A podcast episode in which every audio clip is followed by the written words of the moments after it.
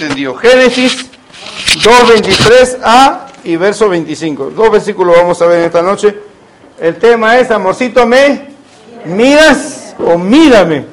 Como quiera decirlo, ¿no? Quien al verla, o sea, se está refiriendo a Adán, dijo, esta sí que es mi propia carne y mis propios huesos. El verso 25 dice, tanto el hombre como su mujer estaban desnudos, pero ninguno de los dos sentía vergüenza de estar así. Y dice que Adán estaba poniéndole nombre a todos los animales, ¿no? Y de tanto poner nombre a los animales, a los machos y a las hembras, él comenzó, que le, comenzó a sentir una necesidad. ¿Cuál era su necesidad? Que le faltaba su pareja, ¿no? Que el hombre estaba solo, ¿no? Y comenzó a sentir un deseo que nunca antes había sentido en su ser. Y a veces nos pasamos en la vida de repente estudiando, de repente trabajando, queriendo lograr, queriendo alcanzar ciertas metas personales, pero llega un momento en que volteas y miras, dices, ¿y esa mujer dónde ha estado todo el resto de mi vida? Y alguna mujer voltea y dice, oye, ¿y ese hombre? ¿No? Y entonces, como dicen en venezolano, hay química, ¿no? Y a veces las químicas son explosivas, ¿no? Porque se juntan, ¿no? Pues explota con casi toda la cosa. Es cuando no toman sus precauciones de conocer primero a la otra persona.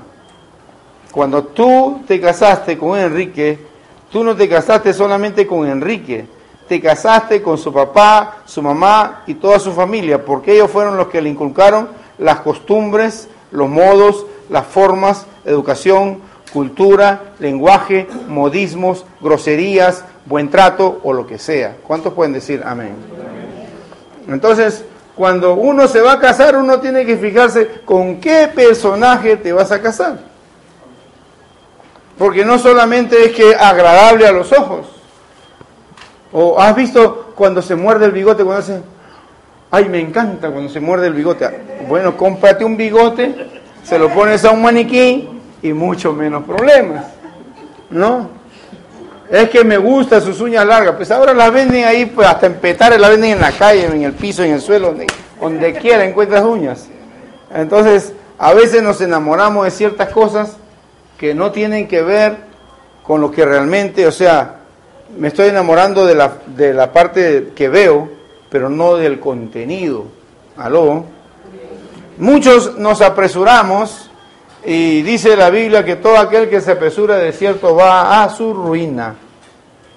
Por eso hay personas que ah, después de un tiempo han terminado arruinados. Y no solamente arruinados, sino que a veces ya ni se hablan. De ser amigos, de ser enamorados, estar locamente enamorados por la otra persona, novios, concubinos, matrimonio, lo que sea, terminaron viviendo juntos y luego se separan y es una separación tan dura que si él viene por acá, yo me cruzo para el frente, y si él viene por acá, yo me cruzo para este lado, y si él todavía está acá y estoy en la esquina, me sigo de largo, no quiero ni ver a la otra persona. No me hablen de esa persona jamás. Así terminan muchas relaciones. ¿Por qué? Porque no tuvieron el tiempo suficiente para conocerse. Ya en algunos casos ya es tarde, pero nunca es tarde para aprender. ¿Cuántos pueden decir amén? Entonces, este, dice que en la multitud de consejos está la sabiduría del hombre. Lo que nosotros damos aquí todos los miércoles son consejos, avisos, ayuda para el matrimonio. Entonces, si ahorita estás solo, estás sola, entonces piensa cómo lo vas a aplicar la siguiente vez que estés junto, con esa persona o con alguien más, yo no lo sé. Lo único que no te puedo recomendar es que huyas, sino que enfrentes. Quisiera hablar cuatro cosas en esta noche, en el tiempo que nos queda. Este, cuatro cosas que debemos mirar o que debo mirar. Número uno, debo mirar en mi pareja sus necesidades. Porque no solamente la mujer tiene necesidades, los hombres también tenemos necesidades. Pero es que yo me casé con él para que me haga feliz. Estás hablando correctamente, para que te haga feliz, pero también te casaste para que tú lo hagas feliz a él. Es de lado y lado. Ahora, claro, que el hombre es el que debe sembrar y luego va a cosechar. Porque muchos hombres que pensamos que ellas no van a ser felices, eso va a ser una consecuencia de lo que nosotros sembremos, hagamos, hablemos, no hablemos, no hagamos para hacer feliz a la otra persona, que en este caso es ella. ¿Cuántos pueden decir amén? Por ejemplo, ¿qué es lo que yo no debo hablar? Cuando ella está brava, yo... Dice que aún el necio pasa por sabio cuando calla. ¿Recuerdan o no recuerdan? Entonces, eso es algo que toda la semana tú debes de recordar cuando el agua se comienza a calentar. ¿A dónde vas? Me acabo de acordar que dejé mi billetera en Petare, en Chacao, donde sea, pero sal del conflicto, porque en el pleito, en la discusión, el diablo se quiere glorificar.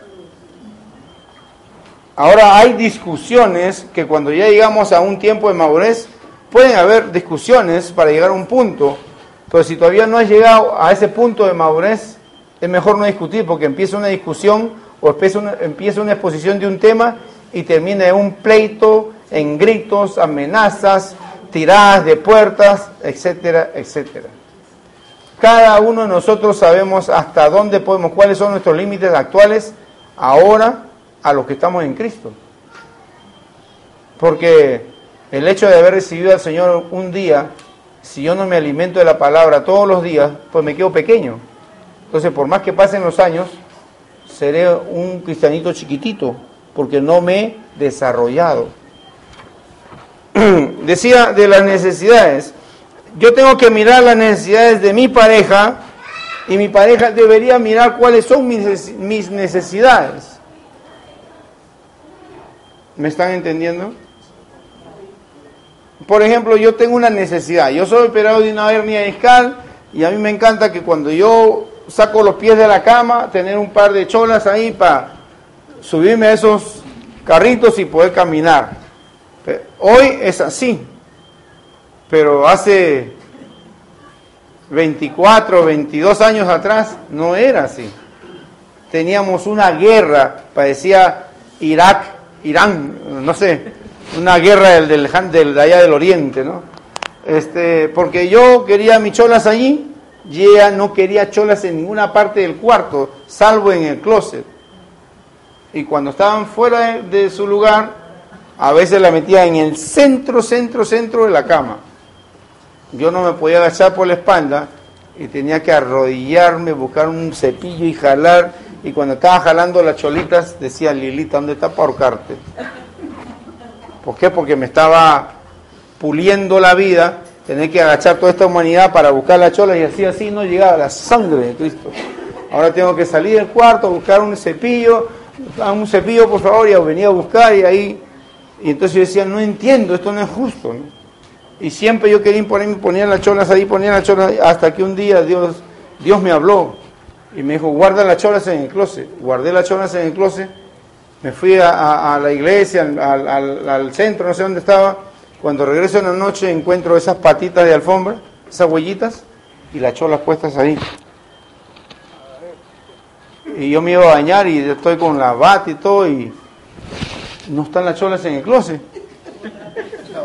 Y cuando volteo, ahí están al costado mío. Y dije, qué raro.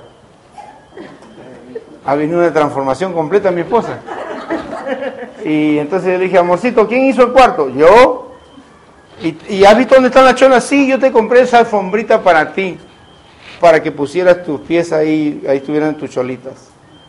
Cuando yo obedecí lo que Dios me dijo, el Espíritu Santo se movió y trabajó en la vida de ella. No es con fuerza, no es con ejército, es con el Espíritu Santo de Dios.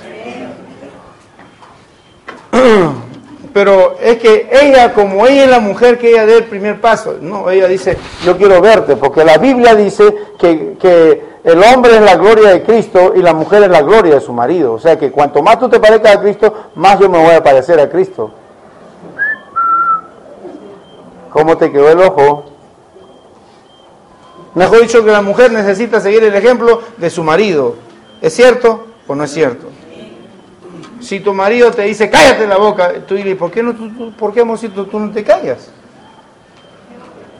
Ahora mejor que le digas es que le quieras un papelito, le tires un avioncito y, y cuando lo lee, ¿por qué no te callas? Entonces, este, ya se están yendo por otro lado ustedes, por favor. Hay cosas que yo puedo suplir y hay cosas que Dios va a suplir. Yo no estoy hablando de suplantar a Dios, estoy hablando de las cosas que yo, como esposo, mi esposa espera que yo supla de sus necesidades. Hay cosas que yo como esposo espero que mi esposa supla de mis necesidades. Y hay cosas que ambos esperamos que Dios supla, porque la Biblia dice en Filipenses que mi Dios pues suplirá todas vuestras necesidades conforme a sus riquezas en gloria que es en Cristo Jesús. No me estoy metiendo a que ninguno de los pretendamos suplantar a Dios, el rol de Dios. Dios se mueve en lo milagroso, nosotros nos movemos en lo que nosotros podemos hacer. Yo no le voy a decir a Dios carga la silla, para eso tengo que cargarla yo. No le decir, Señor, mándame un angelito para ver tu gloria. No lo va a mandar, ahí me va a morir de viejo y nunca va a llegar el angelito para que mueva la silla. Para eso estoy yo. Si mi esposa necesita algo, entonces, por ejemplo, ella trabaja en un lado ahí en el dormitorio, donde tenía una lamparita que era mía. Hago la acotación. La cedimos por el bien de la causa, se la puse a ella. Pero todavía le quedaba oscuro, así que uno de estos días salí, compré una lamparita, me di el tiempo, me fui con unos hermanos, busque, busque, 300, 400 lámparas, busque, busque, hasta que encontré la que me gustaba. Dije, va a ir bien en ese rincón, se lo compré, le puse su botón, todo. Entonces le traje, ¿por qué? Para suplir una necesidad de mi esposa. La necesidad de mi esposa no solamente es ropa o ropa interior. Tu esposa y la mía tienen muchas necesidades. Y tu esposo y el de mi esposa tenemos muchas necesidades también. Denle un aplauso al Señor.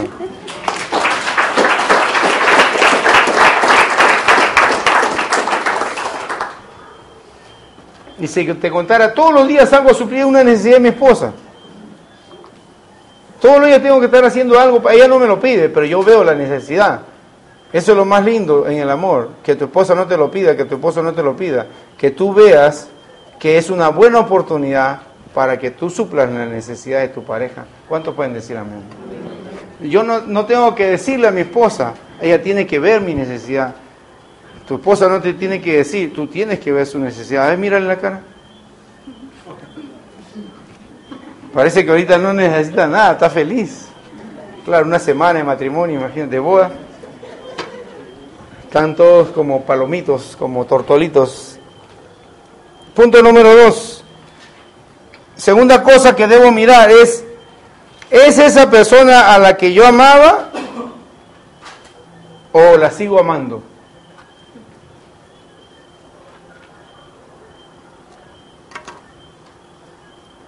Porque me enamoré de una persona, en mi caso, nosotros nos casamos en el año 74. Tuvimos un break de 11 años en el año 77. Y después del 89, 88, 88 nos volvimos a encontrar, nos volvimos a casar y tenemos, estamos que 2010, 21 años, casi 22 años de vuelto a casar. Precisamente en este mes cumple el peluchito 20 años, el regalo. Nosotros tenemos dos hijas antes de Cristo y uno después de Cristo. Por eso, ¿cómo luchamos con las de antes de Cristo? Y cómo somos... Por ahí una... Y cómo estamos bendecidos por el que nació ya en la tierra prometida. Esa es una diferencia que hoy día no le voy a enseñar, pero la vamos a ver un día. Este, y eh, desde que nosotros nos hemos casado hasta acá, la pregunta es, ¿sigues amando a tu esposa como la amabas el primer día que le echaste los perros? ¿El primer día que la besaste y le hiciste sentir el poder? ¿El primer día que tú lo besaste a él y le hiciste sentir también tu poder femenino? Hablo de besos solamente. ¿Todavía sigues amando a esa persona así? ¿O ha bajado? Yo te quiero confesar algo, el nuestro está subiendo todo el tiempo. Y yo sé que muchos de ustedes está bajando, pero para eso toda esta clase, para que termine de bajar, se pare el carro, dé la vuelta y comience a subir hacia el lado que tiene que ir con la ayuda del Señor Jesucristo.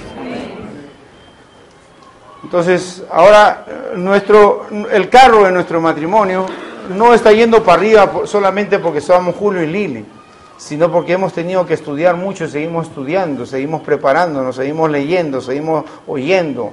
A veces yo me pongo un video en la televisión, me gusta ver y escuchar siempre en inglés, y este, el idioma del imperio, ¿no? Este, y y entonces, y me paso viendo un video seis, siete, ocho veces y mi esposa me dice, ¿qué tanto veces que tú no sabes todo lo que me enriquece ese solo video? Le digo. ¿Me entienden lo que te digo?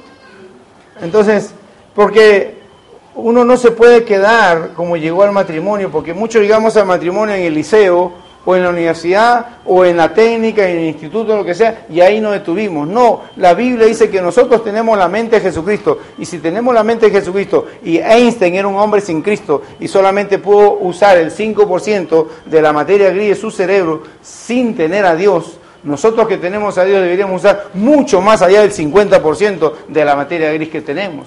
¿Cuántos están de acuerdo? De hecho, las grandes los grandes inventores y todo, cuando tú buscas en su, en su historia, resulta que eran cristianos. Por eso pudieron hacer prodigios que otras personas no lo llegaron a hacer. Entonces, volviendo al punto, eh, desde que tú te enamoraste de tu pareja, han habido conflictos que han hecho que decaiga la relación. Y no va a preguntar quién dice amén, porque por eso es que estamos aquí.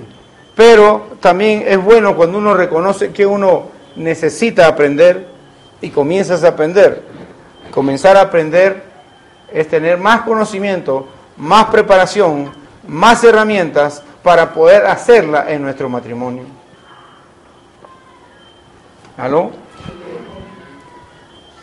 Yo he visto cambios en parejas que no tenemos dos años trabajando este, con seminarios y todo, porque recién esta clase tienen, ¿qué? ¿Dos meses? dos meses, y, este, y los seminarios han sido distantes y sin embargo entre seminario y consejerías he podido ver parejas que están avanzando en su matrimonio, en una palabra, Dios los está bendiciendo. ¿Por qué? Porque están creyendo en la palabra, están oyendo el consejo, están haciendo caso al consejo. Yo sé que a veces se te da un consejo y luchas contra eso porque te parece irracional, las cosas de Dios son irracionales, no se pueden razonar. Son para creer por fe y no para pensar y razonar. Porque cuando hablamos de que Jesucristo vino y era Dios y nació de la Virgen y que el Espíritu Santo lo hizo pequeño como una célula y lo metió adentro de la Virgen y, nació un feto y creció y luego dio a luz a la Virgen, mucha gente dice, ah, esa es historia. No, creen que es algo como un cuento, no es un cuento, es la vida real. Nosotros aquí no estamos creyendo en cuentos, estamos creyendo en una persona que es real, Dios Padre, Hijo y Espíritu Santo. Solamente Él puede hacer el cambio que ningún psicólogo o psiquiatra puede traer a tu relación. Dice Eclesiastés 6.9, vale más lo que uno ve que lo que se imagina. Estábamos hablando sobre, es la, es la misma persona a la que yo amé, la que hoy amo, sigo amando, ya no amo. ¿Cómo es la cosa? Dice que más vale lo que uno ve que lo que uno se imagina. A veces de repente miras a tu esposa y tú quisieras estar casado con Jennifer López. Con Charlize Theron. Angelina Jolie, Halle Berry, Salma Hayek. Ella quiere estar casada con Nicolas Cage, aunque esté hipotecando todas sus casas.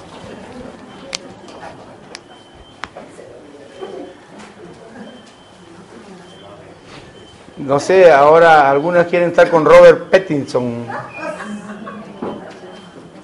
el chamo de Crepúsculo. Quisiera encontrarme en una noche tan loca. Entonces, claro, eh, eh, con la persona que te casaste, si han pasado algunos años de matrimonio y varios kilos de arepa, ya, ya cambió su fisonomía, ¿no? Entonces, este, pero yo no me enamoré del cuerpo de mi esposa, aunque estaba bueno. Repito, yo no me enamoré de, la belleza física de mi esposa, aunque estaba bien buena y sigue buena a pesar de los años. Dice que buen vino con los años más sabroso, ¿no? Ahora nosotros no tomamos vino, ¿no? Pero estoy dando el ejemplo. Este, entonces, yo no me enamoré del físico de mi esposa, sino de lo que traía mi esposa. ¿Dónde? En su corazón. Ella no se enamoró de mi físico, sino se enamoró de lo que yo traía en mi corazón. De hecho, ella dice que después de tantos años que yo me perdí, me pervertí, me di la gran pérdida de mi vida y me hice una persona uh, que muchas personas rechazarían, este, después cuando me encontró, yo estaba en Cristo, ella me dice, yo sacar la conclusión que Dios me ha devuelto el mismo hombre que yo me enamoré. Digo, no, pero yo tengo a Dios. Antes no tenía a Dios, sí, pero yo veo otra vez en ti esa luz, esa cosa que me hizo enamorarme de ti. Y hasta ahorita cuando yo entro al cuarto está oscuro y todo resplandece.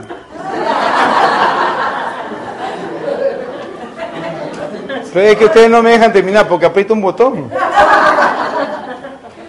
Entonces, este, si si la relación con tu pareja ha perdido muchos puntos, pregúntate qué puedes hacer para volver a ganar puntos con tu pareja. Mira cómo te mira. Ahora sí vi. ¿Qué puedo hacer yo para volver a ganar puntos con mi pareja? ¿Sabes qué puedo hacer yo? Anotar en dónde perdí los puntos si soy gritón o eres gritona, si no cumplo lo que prometo, si este si a veces le digo cosas indebidas que se me escapan, pero todavía se me escapa, tengo que anotar dónde perdí los puntos, por dónde se me escapa el agua, para tapar por dónde se escapa el agua y para juntar más agua, por decirlo así. Porque yo estoy completamente seguro, y yo creo que nadie va a estar en desacuerdo conmigo, que los que estamos ahora juntos, un día nos juntamos porque en primer lugar nos atrajo la otra persona. Porque en segundo lugar no solamente nos atrajo, sino que nos sentimos atraídos, nos acercamos a esa otra persona para conocerla, escucharla, eh, deleitarme y poco a poco, y, especialmente después de uno o dos encuentros, las mujeres se van a su casa y van así van volando y su mamá le dice que tiene. Es que mamá, yo no te lo puedo describir, solamente mamá cree que es maravilloso. Hasta que la mamá un día lo ve por ahí por la cortina y le dice, ese hombre no te conviene, mamá, mi amor lo va a cambiar. Hasta ahorita hasta que lo cambie.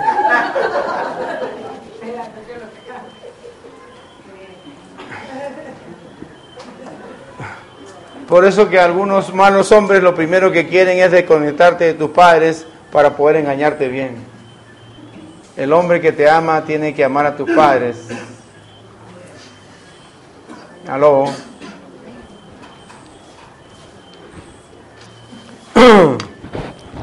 Entonces decía, vale más lo que uno ve que lo que se imagina. Entonces, cuando yo conocí a mi esposa, yo, la conozco ella desde pequeña, pero no, no teníamos nada porque éramos niños, adolescentes y, y después ya hubo un momento en que nos cruzamos y hubo química, ¿no? Entonces, este, en todos esos años nos hemos querido, nos hemos amado, pero ahora que estamos en Cristo, cada día más yo siento que más la amo, yo siento que ella más me ama. Entonces yo me pregunto, todos vemos televisión, todos vemos películas y hay muchas actrices, muchas mujeres hermosas. Como yo digo, Dios me trajo a un país donde todas las mujeres son hermosas. Por eso me dio una esposa más hermosa que todas ustedes.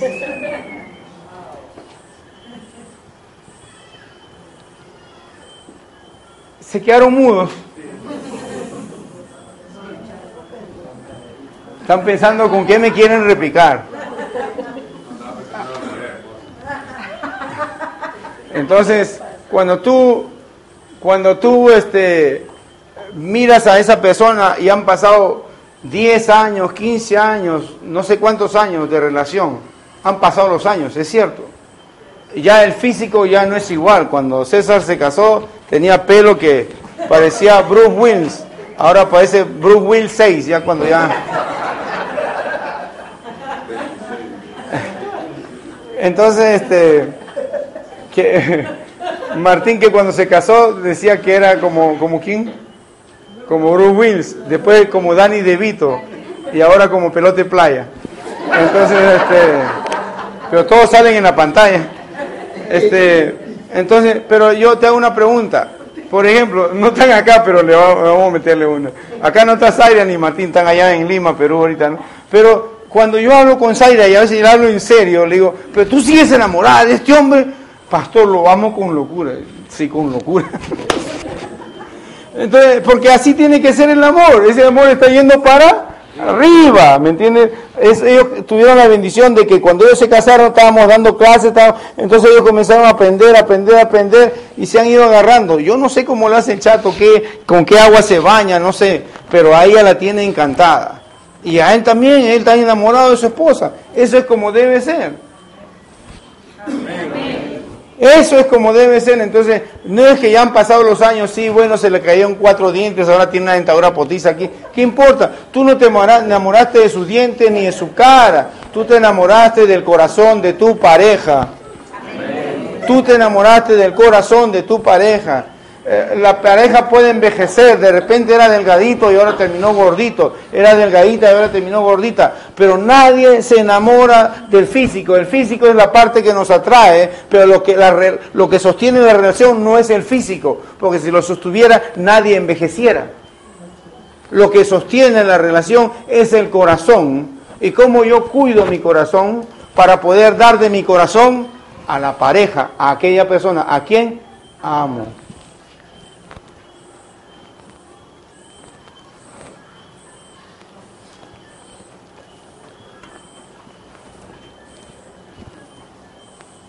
Número tres, otra cosa que debo mirar son sus imperfecciones o sus virtudes. Eclesiastés 7:20 dice, no hay nadie tan perfecto que haga siempre lo bueno y que nunca peque. Anota la cita si quiere, Eclesiastés 7:20. Ah, otra cosa que va en número 3 son sus imperfecciones o sus virtudes. Esta es una escritura favorita de uno de los patrones de nosotros que no está aquí ahorita, está en, en. Es Filipenses 4.8, dice, por último hermanos, consideren todo, dice, perdón, todo lo verdadero. Escúchame por favor, escúchame. Dicen, consideren todo lo verdadero, todo lo respetable, todo lo justo, todo lo puro, todo lo amable, todo lo digno de admiración, en fin, todo lo que sea excelente o merezca elogios. ¿Sabes cuál es la tendencia que tenemos nosotros?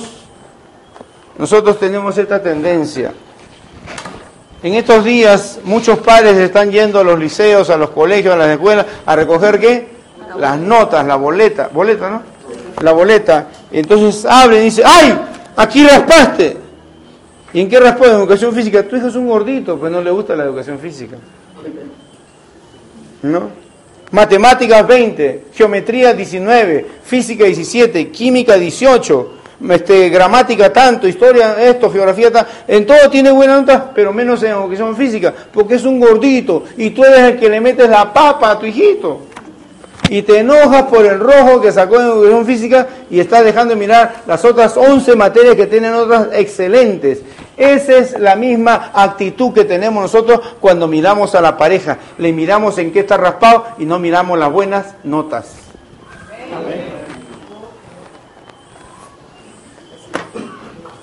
Porque yo no creo que en tu pareja hayan dos cosas buenas. Yo estoy seguro que tú puedes escribir más de 200 cosas buenas de tu pareja.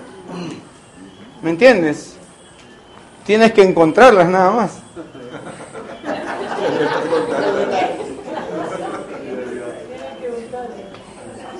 ¿Sabes por qué te digo que tienes que encontrarla? Porque a veces el rojo has explosionado tanto que tapa todo el cuarto y no me deja ver qué hay atrás.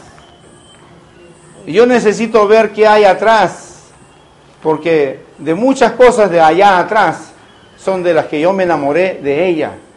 No me enamoré de lo malo, me enamoré de las cosas que me gustaban, que me gustan y me seguirán gustando de ella, o te seguirán gustando de él. ¿Aló? Entonces, eh, claro, te casaste con un hombre que no roncaba y ahora...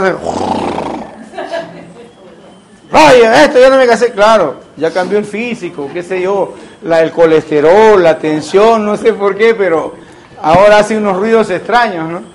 Aunque hay mujeres que también roncan. A veces yo paso por un cuarto de cucho y pienso que han metido un par de animales en esa habitación. Y, este, y son las hermanas durmiendo. Y yo, Dios santo, parece que hay demonios ahí. Entonces, pero, pero este, ah, yo, yo, la pregunta es, ¿tú te casaste con lo físico o con la esencia? Yo me casé con la esencia y yo creo que tú también. Debemos de seguir buscando en el corazón de nuestra pareja las cosas buenas y anotar lo, lo que no me gusta, lo que me disgusta para tratar con la otra persona y que poco a poco, aunque sea una cosa al año, vayamos venciendo. Venzo yo una cosa y vence ella una cosa, ya avanzamos dos cosas que nos distanciaban en nuestra relación. Y eso es ganancia y eso es victoria en Cristo.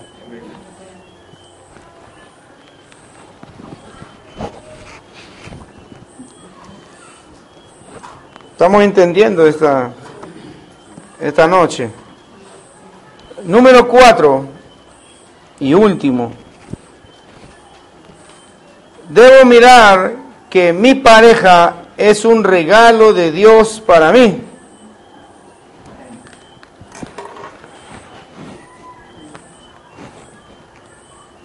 Yo no fui a una tienda donde venden mascotas y también venden seres humanos. No lo existe yo conocí a una persona, me llamó la atención, nos acercamos, nos conocimos, nos enamoramos y un día nos casamos. Eso quiere decir, yo debo entender, de que realmente ella es un regalo de Dios para mí, él es un regalo de Dios para ti. A veces miramos a la otra persona y estamos enamorados, estamos mirándolo o mirándola con el ojo que está enojado. Mírala con el otro con el ojo que está alegre.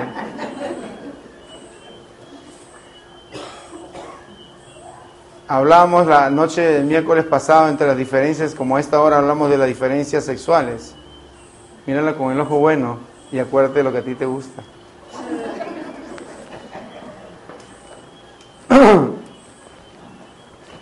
A muchos nos cuesta entender que es un regalo de Dios yo no estaría parado en este lugar si yo no hubiera recibido un regalo de Dios para mi vida y lo primero que recibí fue salvación y una nueva vida. Yo no estuviera parado aquí si yo estuviera solo, pues no podría este tipo de clases un hombre solo. Yo estoy parado aquí porque Dios me hizo un regalo y es mi esposa, y me dio otro regalo y es nuestra familia, nuestros hijos. Y nos ha dado nietos y yernos y, y todo.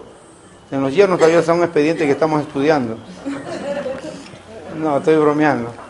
Este, pero yo reconozco que mi vida está llena de regalos, lo puedes reconocer tú. Yo te quiero hacer meditar en esta noche que por más que tú tomes vitaminas, pastillas, medicinas o lo que sea, por más que hagas gimnasio, jogging, yoga, kung fu, karate, este, aeróbicos o lo que sea, Nada de eso me puede garantizar, garantizar ni a mí ni a ti que mañana uno de los dos amanezcamos vivos. Cualquiera puede amanecer muerto.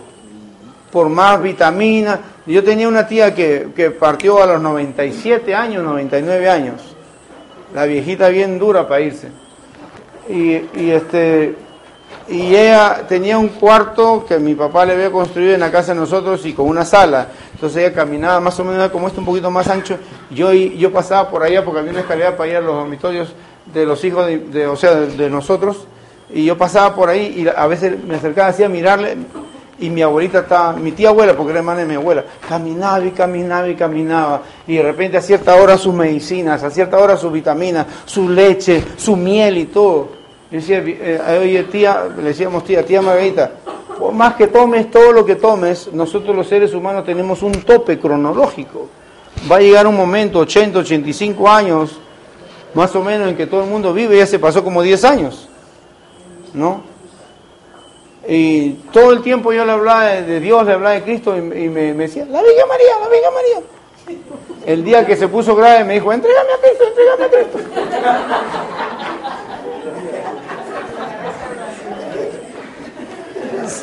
¿Sabes por qué te cuento esta anécdota? Porque mi tía, que era viejita, me conoció desde que yo nací, porque era tía de mi mamá. Y ella me ha visto crecer y ha sabido de todas mis travesuras, mis diabluras, todas mis perdiciones y todo. Y cuando ella ha visto a este hombre caminar delante de ella y saber, aunque no le gustara por su religión católica, de que yo era un pastor, ella podía ver un cambio en mi vida que no lo hicieron ni los chinos, ni los americanos, ni mi mamá, ni mi esposa, ni nadie. Ese cambio solamente lo pudo hacer Dios. Cuando Él vino a cambiarme la ropa, no. Cuando Él vino a cambiar mi corazón. Solamente si el corazón cambia, la relación de pareja cambia, la familia cambia y no cambiamos para peor, cambiamos para mucho mejor. Tenemos que reconocer de que la persona con la que vivo es un regalo de Dios. Si hay que reclamarle a alguien, no reclames a tu pareja, reclámale a Dios. Él verá cómo arregla la situación. Lo que es imposible para los hombres es completamente posible para Dios. No te quejes con tu pareja todo el tiempo, quéjate con Dios. Dile, Señor, ¿sabes qué? No me gusta esto, esto, esto de mi pareja. Cuando yo oraba y pedía a Dios, cuando yo le hablaba a mi mamá de Dios, nunca la pude cambiar. Mi pastor me dijo, no le hables a Dios, a tu mamá de Dios. Háblale a Dios de tu mamá. En una semana mi mamá cayó de rodillas entregando su vida a Dios. Una mujer, como muchas personas de tradiciones católicas, pero reconoció que había ocurrido un milagro fuerte, poderoso en la vida de su hijo. Y ahora somos 17 miembros de mi familia que estamos en Cristo Jesús. Cuando viene Dios, todas las cosas comienzan a cambiar en ti, en tu familia, en tu esposa, tu esposo, tus hijos, todo comienza a cambiar, eh, todo comienza a tener más luz, todo comienza a tener otro color. ¿Por qué? Porque cuando viene Dios a la vida de una persona, quiere que toda tu comunidad, todos tus vecinos, si vives en quintas, en edificios, vives aislado en una finca, todo el mundo va a mirarte el rostro, va a mirar a tu esposa, va a mirar a tus hijos y van a saber que todos tienen algo que ellos no tienen eso que tenemos nosotros, gracias a Dios, es Dios. Vamos a ponernos de pie esta noche.